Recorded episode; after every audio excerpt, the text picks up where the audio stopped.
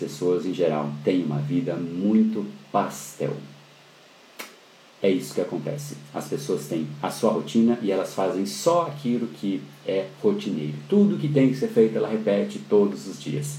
Né? Então a gente acaba não tendo a chance de estar ali um patamar acima em desafio. Por quê? Porque a vida é pastel. A gente faz aquilo que a gente sempre fez e sempre seguirá fazendo. Por isso que eu abri essa nossa conversa dizendo que muitas pessoas dizem ter 10 anos de experiência, mas no fundo elas têm um ano de experiência repetidos 10 vezes. E isso, obviamente, não vai te permitir ter nem perto do estado de flow. Agora, como a gente então sai dessa processo que em geral as pessoas vivenciam, essa apatia, esse tédio que é a rotina em geral das pessoas, adicione desafios para você. Então, poxa, o que, que seria adicionar um desafio? Cara, eu consigo fazer, sei lá, eu trabalho e no meu trabalho eu tenho que fazer relatórios. E para fazer relatórios, eu faço isso é, eu, eu, costumo fazer isso na parte, sei lá, meu, esse, na segunda-feira eu faço este relatório.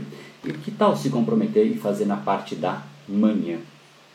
Forçar um prazo diferente para você mesmo. Não precisa contar para ninguém se você não quiser, se é muito risco, se é um risco de você prometer algo e alguém se afetar. Eu até gosto desse processo de comprometimento público, mas não vamos entrar nisso não.